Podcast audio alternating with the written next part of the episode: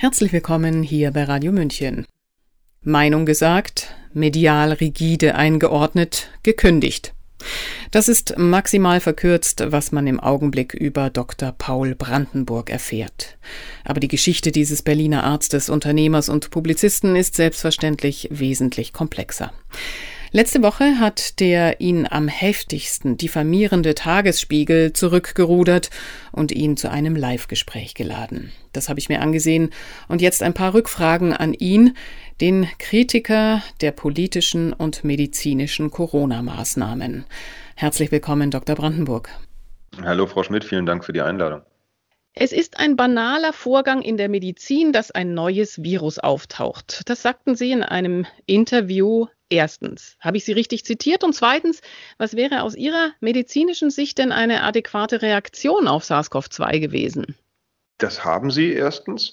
Und zweitens ist die adäquate Reaktion, so allgemein gefragt, entschuldigen Sie die allgemeine Antwort, immer natürlich eine risikoadaptierte, eine angepasste an die klinischen Konsequenzen eines solchen Erregers. Es tauchen ständig neue Viren auf und wir müssen uns anschauen, nicht in erster Linie, was können die hypothetisch in der schlechtesten aller Welten mal machen, sondern wir müssen uns als Praktiker anschauen, was machen die tatsächlich und darauf stellen wir unsere Maßnahmen ab. Das ist so trivial und banal, was ich gerade sage, dass es jedem einleuchtet eigentlich. Ja, also mir schon. Nun ist es so nicht passiert, wie wir alle wissen. Reaktion auf diese für viele unverständlich überschießenden Reaktionen der Regierungen haben Sie als Arzt mit drei Juristen die Initiative 1 bis 19 gegründet. Wofür steht denn der Name 1 bis 19 und wofür steht die Initiative? Das waren auch nicht nur Juristen, da waren auch noch ein Literaturagent dabei und ein Bundeswehroffizier und mittlerweile sind es äh, viele, viele hundert Menschen da drin.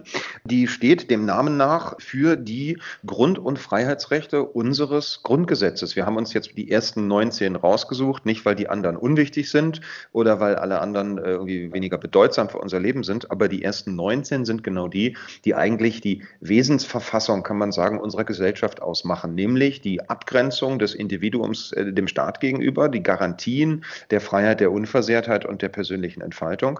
Und die waren es, die aus unserer Sicht aktuell stark unter Beschuss stehen, weil man das Gefühl hat, der Staat verschafft sich hier oder übt hier Rechte und Machtmöglichkeiten aus, die ihm so nach unserer Verfassung gar nicht zugedacht sind.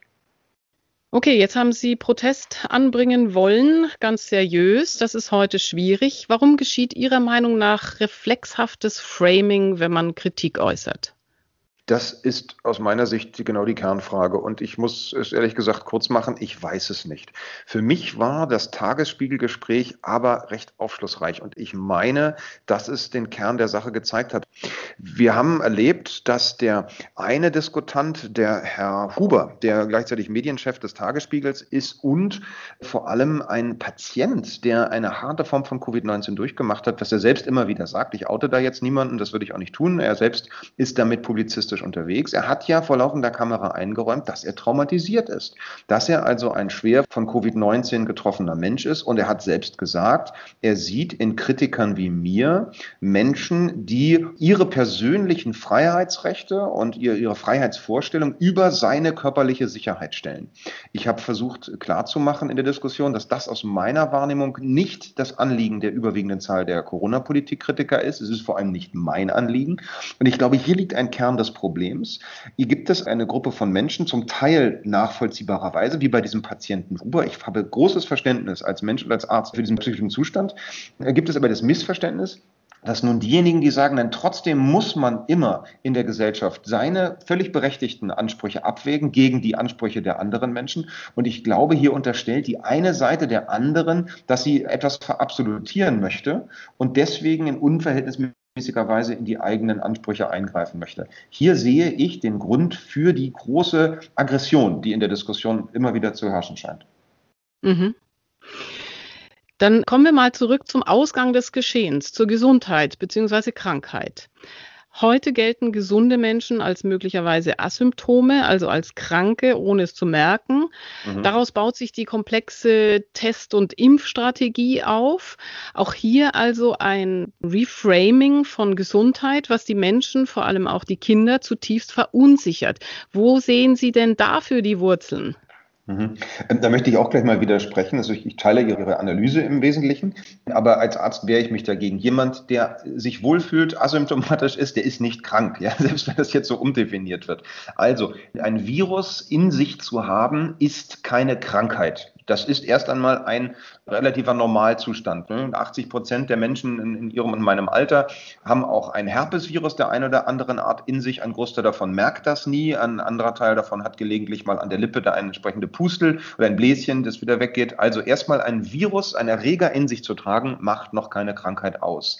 Äh, Punkt um. Dagegen werde ich mich auch immer weiter wehren. Da verläuft auf jeden Fall eine der großen Kampflinien, kann man sagen, oder der Problemlinien in dieser Situation. Wie konnte es dazu kommen, dass wir das zugelassen haben? Wie konnte es dazu kommen, dass die Politik sich dennoch dieses Narrativ auferlegt hat? Das ist eine Kernfrage, die, die es zu klären gilt. Ich erlebe eine irrationale Überbetonung von Sicherheitsansprüchen und von Abwehrreflexen, nicht nur gegen Krankheit, gegen Erreger, auch gegen andere Risiken. Aus meiner Sicht verbindet sich in dieser Corona-Diskussion eine, verbindet sich eine Menge von Linien, die wir beispielsweise auch schon in der Diskussion um politische Korrektheit an anderer Stelle hatten, die mhm. wir in Umweltfragen erleben. Es wird jede berechtigte Frage, die ich auch sagen muss, der Sicherheit und der kritischen Reflexion unserer Lebensweise zu einer Moralfrage gemacht und zu einem Kampf gut gegen böse. Und so erlebe ich oftmals auch in dieser zitierten Tagesspiegel-Diskussion, dass derjenige, der da abwägend ist, der die Schwarz-Weiß-Logik nicht teilt, der sagt, na Moment mal, das Leben ist nun mal eine Verkettung von Risiken und von Abwegeprozessen, der wird dann sehr schnell als ein Vertreter einer verwerflichen, egozentrischen, risikovergessenen Hasardeure bezeichnet. Und das halte ich für ein Mentalitätsproblem, ja. Mhm, das kann ich nachvollziehen. Sie selbst betreiben jetzt zwei Testzentren. Halten Sie es denn für gerechtfertigt, an dieser, ich sag mal, Umerziehung zu einem neuen Gesundheitsverständnis zu profitieren? Schöne Suggestivfrage. Ähm, nein, und ich denke, das tue ich auch nicht. Aber da muss ich zwei Dinge klar unterscheiden sagen. Also erstens, es ist bestens publiziert von mir und dazu stehe ich voll und ganz, dass ich diese Testpolitik, die da betrieben wird, nicht teile, dass ich das für überflüssig halte, für klinisch wenig bis gar nicht nützlich und das asymptomatische Massentesten von Menschen für vollkommen überflüssig. Das sage ich Ihnen als Arzt, das sage ich übrigens auch jedem, der mich in meinem Testzentrum fragt, wenn er denn das gerne wissen möchte. Das ist meine ärztlich abstrakte und gesellschaftspolitische Meinung. Dann tritt tritt meine individuell ärztliche Aufgabe hinzu. Wenn Sie als Patientin oder als Mensch, der eine Gesundheitsauskunft wünscht, zu mir kommen, dann werde ich alles mit Ihnen machen, was in irgendeiner Weise als sinnhaft zu bezeichnen ist, was Sie wünschen und was ich verantworten kann. Da liegt ein wesentlicher Unterschied zu meiner persönlichen Überzeugung. Ich habe nicht die Freiheit und maße mir auch nicht an, einem Patienten oder einer Patientin vorzuschreiben, was sie an Testung machen kann und was sie nicht machen kann. So ich es dann verantworten kann, dass das durchgeführt wird. Und da ist der wesentliche Maßstab, ob der Mensch sich irgendwie schadet. Das kann ich tatsächlich nicht erkennen bei den Corona-Antigen-Schnelltests, die ich da auch an diesen Testzentren mit anbiete. Ich halte sie korrekt für überflüssig. Ich halte sie fürs Individuum, aber nicht für schädlich. Jetzt kann man argumentieren zu sagen, na Moment mal, für die gesellschaftliche Gesamtverfasstheit ne, kann es insofern schädlich sein, als dass man damit ja eine Politik unterstützt. Das teile ich, diese Ansicht, aber das unterscheide ich schlichtweg in dem Angebot dieser Gesundheitsleistung eben von meinen ärztlichen Aufgaben. Denn wenn ich das jetzt zum Maßstab machen würde, dann müsste ich auch sagen, gut, ich bin gegen Schwangerschaftsabbrüche oder auch nicht. Da habe ich mich jetzt nicht inhaltlich geäußert. Ich kann mich zu plastisch-chirurgischen Maßnahmen äußern oder zu kosmetisch-ärztlichen Dingen. All das sind Sachen, über die man trefflich streiten kann. Als Arzt bin ich da von Berufswegen neutral. Und ich bin sehr wohl nicht der Meinung, dass es erwachsenenorientierten Menschen verboten werden sollte, diese Tests freiwillig freiwillig durchzuführen, wenn sie das denn möchten. Und das biete ich mhm. ihnen an. Ich plädiere aber dafür, diese Massentestung einzustellen und nicht mehr zu bezahlen. Das ist eine Dualität, der ich mir bewusst bin, aber mhm. ich bin nicht der Ansicht, dass ich damit eine Politik aktiv unterstütze oder ihr Vorschub leiste, gegen die ich inhaltlich bin. Okay. Vielleicht da kommen wir jetzt drauf, können wir auch die Impfung da subsumieren. Sie sagen, wenn jemand unbedingt will, werden Sie denjenigen auch mit diesen neuartigen, sagen wir mal, gentechnischen Therapeutika behandeln. Für welche Menschen erkennen Sie denn einen Nutzen und wem würden Sie diese sogenannte Impfung nicht anraten? Das ist ein wesentlicher Unterschied. Also ich würde auf gar keinen Fall die Impfung hier gleichstellen. Denn bei der Impfung, da handelt es sich ja nicht um ein diagnostisches Verfahren, wo sozusagen im Körper nichts ausgelöst wird und nicht eingegriffen wird. Bei der Impfung ist der theoretisch denkbare Schaden erheblich größer. Da ist überhaupt erstmal einer da, ja, unabhängig, dass wir davon darüber wissen, wie groß der nun sein könnte. Ich würde mich persönlich als Arzt nicht am Betrieb eines Impfzentrums beteiligen, weil ich eine, gerade eine Reihenimpfung für absolut nicht indiziert halte und für in jedem Fall massiv schädlicher als der Nutzen, wenn wir davon sprechen, blind die Bevölkerung in Anführungsstrichen durchzuimpfen, so wie das betrieben wird auf, auf, auf Wunsch der Politik. Sehr wohl aber würde ich nach Abwägung jedes Einzelfalls, das ist auch medizinischer Standard, ja, bei jedem einzelnen Patienten, eine individuelle Impfentscheidung mit dem Patienten mittreffen und auch mittragen. Das heißt, wenn eine Person zu mir kommt, sagt, ich möchte mich impfen lassen, dies und jenes sind meine gesundheitlichen Voraussetzungen, ich möchte das erörtern und wir kommen nach der Erörterung des Falls zu dem Schluss, diese Impfung ist vertretbar und machbar, dann würde ich diese Impfung auch durchführen. Auch das ist meine Aufgabe als Arzt. Aber mhm. davon abzugrenzen ist die blinde und aus meiner Sicht völlig sinnfreie Massenimpfung der Menschen, die momentan durchgeführt wird. Das Paul-Ehrlich-Institut hat jetzt äh, den Impfzeitraum bis Ende April ausgewertet und weit über 500 Todesfälle in Zusammenhang mit der sogenannten Impfung aufgelistet. Mhm. Jede Studie wäre schon längst beendet worden. Warum meinen Sie, reagiert man darauf nicht? Mhm. Auch da muss man jetzt vorsichtig sein. 500 Tote im Zusammenhang mit der Impfung. Da haben wir die gleiche Problematik im Prinzip von der anderen Seite, die wir sonst im Zusammenhang mit einer SARS-CoV-2-Infektion haben. Nicht das Sterben an oder das Sterben mit ist hier der entscheidende Fall. Und im Umfeld einer medizinischen Behandlung sterben Menschen immer. Einfaches Beispiel. Wir untersuchen die Schädlichkeit eines, eines Gipses bei einem Knochenbruch bei 500 Patienten und davon sterben ein oder zwei an einem Herzinfarkt während der Beobachtungszeit der Studie. Dann ist die große Frage, hat das irgendwas mit dem Gips zu tun oder nicht? Das ist jetzt ein bisschen konstruiertes Beispiel, wo klar wird, na Moment mal, so ein Gips macht keinen Herzinfarkt. Bei der Impfung ist es sehr wohl anders. Wir haben absolut harte Belege dafür, dass die Impfungen verschiedene sehr schwere Krankheiten auslösen können, sogar Todesfälle. Das heißt, da ist ein anderer, sehr viel direkterer Zusammenhang. Aber auch da muss man vorsichtig sein. Das Kind nicht mit dem Bade ausschütten. Ich mhm. glaube, unabhängig von diesen 500 Fällen, die dokumentiert sind, dass wir derzeit ein Massenexperiment erleben, in ungekanntem Ausmaß, das auf politischen Druck massenhaft und ohne auszureichende medizinische Indikation hier Impfstoffe verimpft werden, weil die Politik die Kampfparole ausgegeben hat, wir müssen die Bevölkerung komplett gegen SARS-CoV-2 impfen. Ich teile das nicht. Ich halte das für unärztlich, ich halte das für unethisch und ich kann mir das Handeln der Politik nur im Kontext des übrigen politischen Handelns erklären. Ich erlebe eine Politik, vor allem eine Exekutive, also eine Regierungsgewalt, die zu Lasten unserer parlamentarischen Kontrolle, zu Lasten unserer Justiz immer weiter und in, in wirklich in prätotalitärer Art und Weise ihre Macht ausweitet und die hier einen Obrigkeitsstaat erzeugt, der mir persönlich Angst macht. Und ich erlebe auch das Vorgehen in der Corona-Politik als einen Ausdruck dieses Vorgehens. Und ich unterstelle, hier gibt es keine hinreichende wissenschaftlich-medizinische Basis. Mhm. Es gibt ja jetzt für meines Wissens alle drei Impfstoffe einen sogenannten rote Handbrief. Vielleicht können Sie kurz erläutern, was das ist. Und die Frage ist, wird damit die Verantwortung vor den Herstellern bzw. von den Zulassungsstellen auf die Ärzte übertragen oder was bedeutet das? Also die rote Handbriefe sind ein Normalfall in der Medizin, wenn Medikamentenwirkungen gefunden werden, die unerwartet schwerwiegend sind. Das heißt, dann ist der Hersteller verpflichtet, wenn genügend Belege vorliegen, genügend Indizien vorliegen, dass man sagen könnte, Vorsicht, hier ist Vorsicht geboten, weil diese und jene Folge kommen können. Dann muss man wie im Sinne einer Ad-Hoc-Mitteilung an der Börse, wenn da börsennotierte Unternehmen verpflichtet sind, wichtige Informationen, die kursrelevant sind, gleich zu melden. Das ist so ein, ein Parallelinstrument. Das geht dann an die Ärzte um das zu beachten. Das ist hier geschehen, das ist auch richtig so. Faszinierend ist in dem Zusammenhang in negativer Art und Weise, dass wir jetzt ja erlebt haben, dass die Bundesregierung eigentlich als Novum die Ärzte befreien möchte von Haftungsfolgen für die Verimpfung beispielsweise von AstraZeneca. Da ist ja klar, dass das bei Patienten oder insbesondere bei Frauen unter 60 Jahren ein erhöhtes Risiko für Thrombosebildung besteht. Das kann tödlich sein. Und nun sind Ärzte von der Haftung für den Off-Label-Use, also für diese Verwendung in der eigentlich jetzt verbotenen Indikation, von der Haftung befreit worden. Da frage ich nochmal, warum? Ich kann es mir partout nicht erklären. Ich sagte bereits, es gibt keinen medizinischen Grund für die Massenimpfung.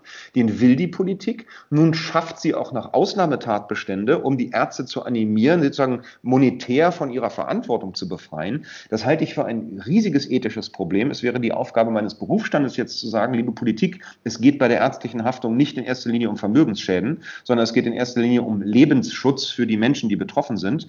Ich halte es für unterirdisch und für ein weiteres Versagen der verfassten Ärzteschaft, dass wir hiergegen nicht Sturm laufen in Form unserer beruflichen Vertretung. Mhm.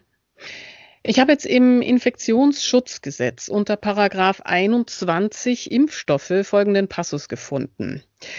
Bei einer aufgrund dieses Gesetzes angeordneten oder einer von der obersten Landesgesundheitsbehörde öffentlich empfohlenen Schutzimpfung oder einer Impfung nach 17a Absatz 2 des Soldatengesetzes dürfen Impfstoffe verwendet werden, die Mikroorganismen enthalten, welche von den Geimpften ausgeschieden und von anderen Personen aufgenommen werden können. Mhm. Das Grundrecht der körperlichen Unversehrtheit, Artikel 2 Absatz 2 Satz 1 Grundgesetz, wird insoweit eingeschränkt. Zitat Ende. Ich konnte jetzt nicht finden, ob das ein neuer Passus ist oder der schon lange so besteht. Mich interessiert, können Sie uns erklären, von welchen Mikroorganismen hier die Rede sein kann und wie dieser Wirkmechanismus zu erklären ist. Ähm, ich kann Ihnen zu der Geschichte dieses Gesetzes tatsächlich auch nichts sagen. Ich höre das jetzt so zum ersten Mal. Im Kontext des Soldatengesetzes gibt es übrigens weitere sehr interessante Tatsachen, die auch Ärzte betreffen. Zum Beispiel sind seit langem Militärärzte, also Ärzte der Bundeswehr, von gewissen Haftungsrisiken ausgenommen. Das treibt auch sehr interessante Blüten. Die haften sozusagen nur noch für den Vorsatz, wenn sie absichtlich Patienten beschädigen oder für ganz grobe Fahrlässigkeit. Das führt oft zu Problemen. Bei diesen Stoffen, die hier genannt sind, das ist eine sehr allgemeine Beschreibung, kann man sich verschiedene Dinge vorstellen. Es ist bei der Herstellung von Wirkstoffen seit langem üblich, dass man sich Bakterien bedient, um etwas herzustellen. Das ist auch erstmal nichts Ungewöhnliches. Wir wissen, Penicillin beispielsweise ist ein Produkt, ein Stoffwechselprodukt eines Pilzes. Da hat also auch ein Mikroorganismus etwas hergestellt, was sehr vorteilhaft ist. Im Kontext jetzt dieser neuen mRNA-Vektorstoffe, die Aufregung verursachen in der Öffentlichkeit, das ich sehr gut verstehen kann, kommt das in die Kritik. Nun meint man oder hört man an vielen Stellen, den Vorwurf, dass hier gentechnische Experimente damit stattfinden sollen. Auch hier plädiere ich dafür, bitte die Kirche im Dorf zu lassen und sich nicht bei aller aus meiner Sicht völlig berechtigten Kritik an diesem experimentellen Massenimpfen, das betrieben wird, jetzt nicht alles mit Bausch und Bogen zu verdammen, was im Kontext dieses Ereignisses auftaucht. Aus für mich als äh, aus der Immunologie stammender forschender Wissenschaftler ist dieser mRNA-Vektor-Impfstoff ein faszinierendes neues Instrument, ein bisschen wie die Genschere, die wir kennen, die ist ein paar Jahre älter, nicht wo dieses CRISPR-Enzym jetzt verwendet werden kann, um bestimmte Sequenzen aus Genen zu entfernen, die krankheitsverursachend sind. So ist es also normal in der Arzneimittelherstellung, dass wir Bakterien, dass wir Pilze verwenden, auch Viren verwenden, um gewisse Wirksequenzen in den Organismus ein- oder auszuschleusen. Ganz wichtig ist die Frage, ist das, was wir dort einbringen in den menschlichen Körper, etwas, was sich dort anreichert, was den Körper an sich verändert? Hier in dem Kontext also die Frage, ist diese neue mRNA-Sequenz, die wir da reinbringen, etwas, was sich in unser Genom einbaut, in Anführungsstrichen? Ja oder nein? Das ist zu klären. Es sieht mit aller größter Sicherheit danach aus, dass nichts dergleichen verursacht wird durch dieses Medikament. Theoretisch ist das aber denkbar, das muss man zugeben. Und so ist es immer in der Medizin. Wir können eben, wenn ein neues Medikament entwickelt wurde und erstmals verwendet wird, nicht mit hinreichender Sicherheit sagen, dass nun diese oder jene Schäden nicht auftreten. Aus diesem Grund gibt es sehr lange Beobachtungszeiträume. Aus diesem Grund bin ich auch so massiv gegen das Massenimpfen, was wir momentan durchführen und sage beispielsweise für mich selbst, das ist meine ganz persönliche Entscheidung, ich würde mir diesen Impfstoff allenfalls in fünf Jahren impfen lassen, wenn wir Langzeiterfahrung damit gemacht haben, weil es eine individuelle Risikoabwägung bleibt. Aber bitte es gibt keinen Grund, jetzt eine, eine Angstreaktion äh, zu haben auf das Verwenden von Mikroorganismen zur Herstellung von Arzneimitteln. Mhm. Da möchte ich trotzdem noch mal eine Rückfrage stellen. Es wird ja schon einige Jahre an genetischen, sich selbst ausbreitenden Impfungen geforscht. Mhm. Und ich zitiere hier die Johns Hopkins University. Diese Impfstoffe könnten die Durchimpfungsrate bei Mensch- und Tierpopulationen erhöhen, ohne dass jedes Individuum geimpft werden muss. Mhm. Was bedeutet das für Menschen, die sich nicht impfen lassen wollen oder aus gesundheitlichen Gründen gar nicht impfen lassen können? Sind die dann im Umkehrschluss verpflichtet, sich vor geimpften Personen zu schützen, wenn wir denn wüssten, dass eine solche Impfung auf dem Markt ist? Mhm. Naja, verpflichtet. Also sie, sie wären in der Not, sich dagegen schützen zu müssen, wenn sie das nicht wollen. Tatsächlich wäre ein solches Verfahren die Umkehrung des bisherigen Prinzips der Medizin, also des Prinzips der Autonomie des Einzelnen, sich aussuchen zu können, wogegen er sich behandeln lassen möchte und wogegen nicht. Darüber diskutieren wir ja auch gerade in dieser Corona-Situation. Und wenn Sie so wollen, könnte man einen solchen Impfstoff auch als biologischen Kampfstoff bezeichnen, weil jemand eine Substanz in Umlauf bringt oder einen Stoff, der gegen ihren Willen oder ohne ihr Wissen sogar sich dann in ihren Körper ausbreitet, mit dem Argument, es ist ja nur zu ihrem Besten. Das, das kennen wir aus allen anderen Diskussionen. Da muss man wieder sagen, ich werde dafür oft kritisiert, aber ich bleibe dabei, wir diskutieren hier kein medizinisches Problem. Wir diskutieren hier ein ethisches Grundsatzproblem. Was mhm. technisch machbar ist, medizinisch können wir medizinisch diskutieren, aber die Grundsatzfrage bleibt, wie bei anderen Grundsatzfragen. Ja? Wie viel Überwachung akzeptieren wir mit dem Argument, naja, wer nichts zu verbergen hat, der kann das ja ruhig zulassen. Wie viel Eingriff in unsere körperliche Unversehrtheit, unser körperliches Funktionieren wollen wir zulassen, egal wie gut die Absichten der anderen Person sind. Denn es bleibt dabei, wir leben nicht in einer idealen Welt, in einer perfekten Medizin, in der all das keine Nebenwirkung hat. Jede medizinische Behandlung, auch die allerbeste, die beste Pille, hat immer auch unerwünschte Wirkung oder Nebenwirkungen, wie es, wie es landläufig heißt. Und der Mensch muss die Freiheit haben, sich gegen eine Behandlung zu entscheiden, denn er ist es, der einzelne Mensch ist es, der für sich abwägt, akzeptiere ich das Nebenwirkungsrisiko. Und wenn mir diese Entscheidung genommen wird, weil ich gezwungen werde, ne, über diese Massenimpfung oder eine, eine sich selbst verbreitende behandelt zu werden, ist das für mich eine völlig neue Qualität an Eingriff, die ich persönlich ablehne und die ich mit allen Mitteln politisch bekämpfen werde. Mhm. Herr Dr. Brandenburg, Sie sind Mitglied des Spitzenverbands Digitale Gesundheitsversorgung. Die haben Sie zumindest auf Ihrer Website verlinkt. Ist das richtig? Ja, ich schlimmer noch. Ich bin sogar einer der Mitgründer. Sie sind ja, wie wir jetzt gerade gehört haben, überzeugt, dass Menschen sehr individuell untersucht und behandelt werden müssen. Mhm. Worin sehen Sie jetzt den Vorteil der digitalen Gesundheitsversorgung, die ja nicht nur die Gefahr der Pauschalierung mit sich bringen kann, sondern zudem dem Patienten Gläsern machen könnte und ähm, Missbrauch von Gesundheitsdaten die Tür öffnet? Mhm. Das ist völlig richtig. Da haben wir aber wieder das gleiche Problem wie mit aller technischen Entwicklung. Das konnte man wahrscheinlich am Beginn des Buchdruckes diskutieren. Da waren die Gegner sicherlich auch der Meinung, na, da wird jetzt massenhaft Wissen verbreitet und irgendwelche Dinge behauptet, die, die ansonsten nur die Herrschaftswissenden hatten. Bei jeder Technik ist es eine Frage, wie man sie verwendet. Da ist das alte Argument der Waffenbefürworter, nicht die Waffe tötet, sondern der Mensch. Da sagt natürlich der Gegner sofort, na Moment, wenn der Mensch aber gar keine Waffe hat, dann kann er gar nicht töten.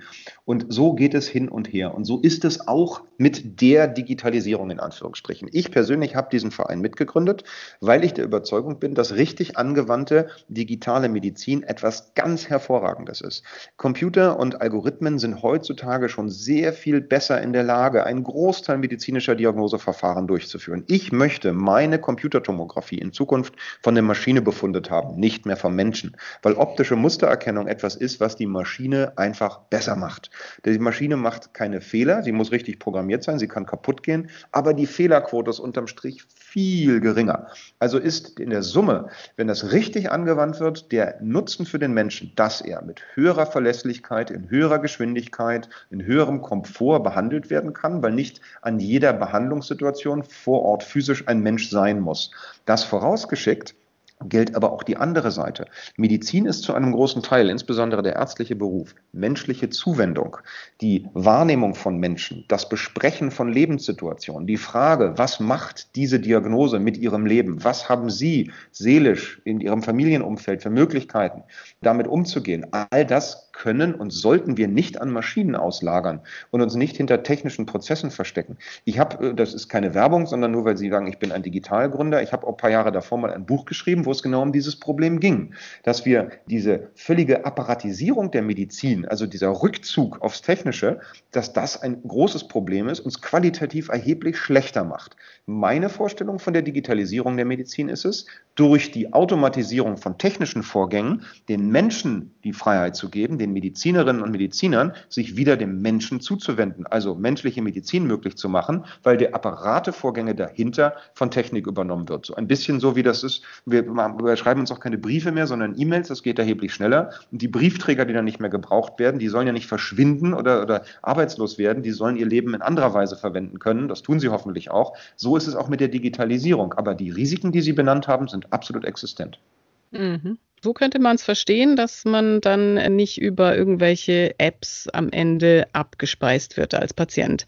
Sie haben schon das Buch erwähnt. Lassen Sie uns noch einen Blick in die Zukunft wagen. Sie haben ja 2013 dieses Buch Kliniken und Nebenwirkungen geschrieben, Überleben in Deutschlands Krankenhäusern.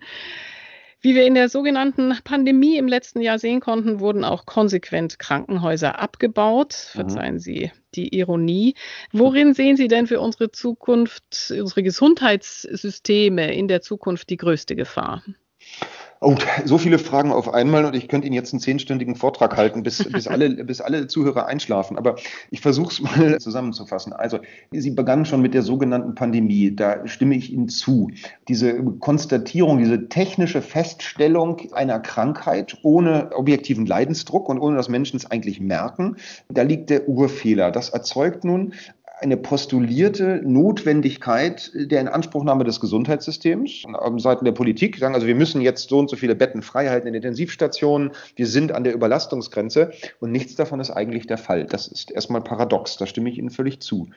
Gleichzeitig demaskiert die Politik damit einen Zustand, den sie selbst zu verantworten hat. Und erstaunlicherweise schafft sie es ja erfolgreich davon abzulenken bisher. Nicht? Wir erleben jetzt in den letzten Tagen, wie ein sehr umtriebiger Intensivpfleger, der mit Herrn Spahn mal eine Pressekonferenz gemacht hat, zur rechten Zeit darauf hinwies. Und ich stimme dem Kollegen zu, der hat das komplett richtig benannt. Seit langem baut die Politik ja Betten ab, muss man sagen. Auch nicht ganz zu Unrecht. Das Problem ist diffiziler, als dass man das schlecht schwarz oder weiß nennen kann.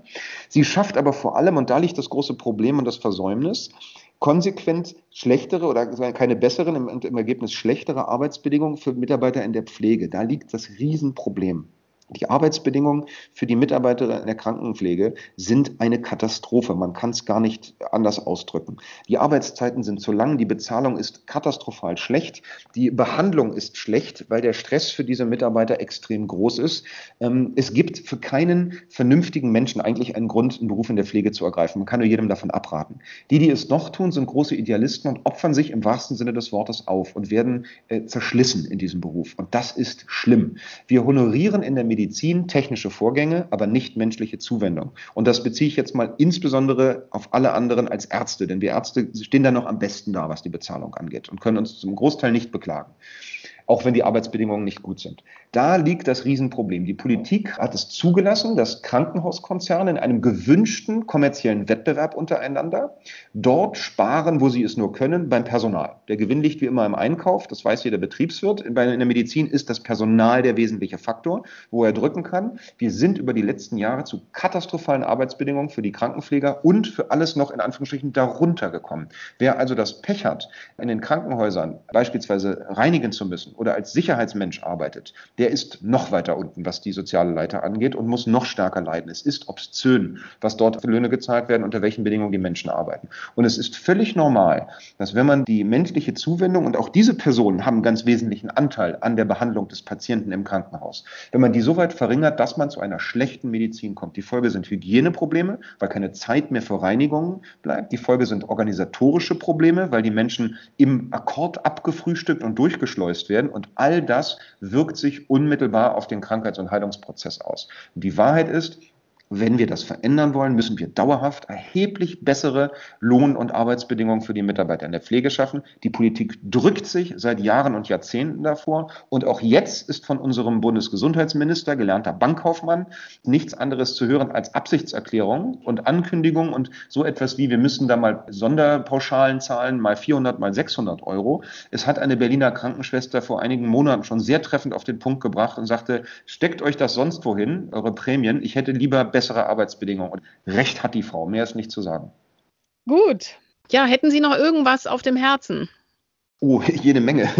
diese, diese Situation gibt uns, denke ich, auch eine Chance. Und wir erleben ja in den letzten Wochen, dass auch dank eben solch alternativer, in Anführungsstrichen, Medien wie ihrer, auch die etablierten Medien immer mehr zu der Erkenntnis gedrängt werden, dass es mit diesem Narrativ, mit dieser sehr bornierten Haltung gegenüber Kritikern nicht weitergeht. Ich denke, wir dürfen uns jetzt nicht unterkriegen lassen. Wir müssen weitermachen. Wir müssen bei den Fakten bleiben. Wir müssen auch auf diese Gegner zugehen, müssen, denke ich, aus meiner Sicht deren deren Ängste akzeptieren, so schwer es auch fällt, diese Folgen, die sie da uns aufoktroyieren, erstmal hinzunehmen, aber diese Ängste akzeptieren und versuchen, den Diskurskonsens zumindest zu suchen, um zu sagen, ich verstehe, dass du Angst hast, ich akzeptiere das, bitte verstehe aber auch, dass ich Bedenken habe und jetzt lass uns über die Inhalte, über die Fakten reden. Denn das ist ja in all diesen Monaten nicht geschehen. Nicht? Wir prallen ja ab, wenn wir auf die Tatsachen, auf die Zahlen hinweisen. Sie haben jetzt vieles auch wieder treffend referiert. Wir dürfen da nicht aufgeben. Ich bin guter Dinge, dass es doch langsam aber sicher sicher durchdringt. In diesem Sinne wünsche ich Ihnen und mir noch viele solcher Gespräche und haben Sie herzlichen Dank für die Einladung. Sie hörten den Arzt, Autor und Unternehmer Dr. Paul Brandenburg im Gespräch. Mein Name ist Eva Schmidt und ich wünsche Ihnen noch einen angenehmen Tag. Ciao, Servus.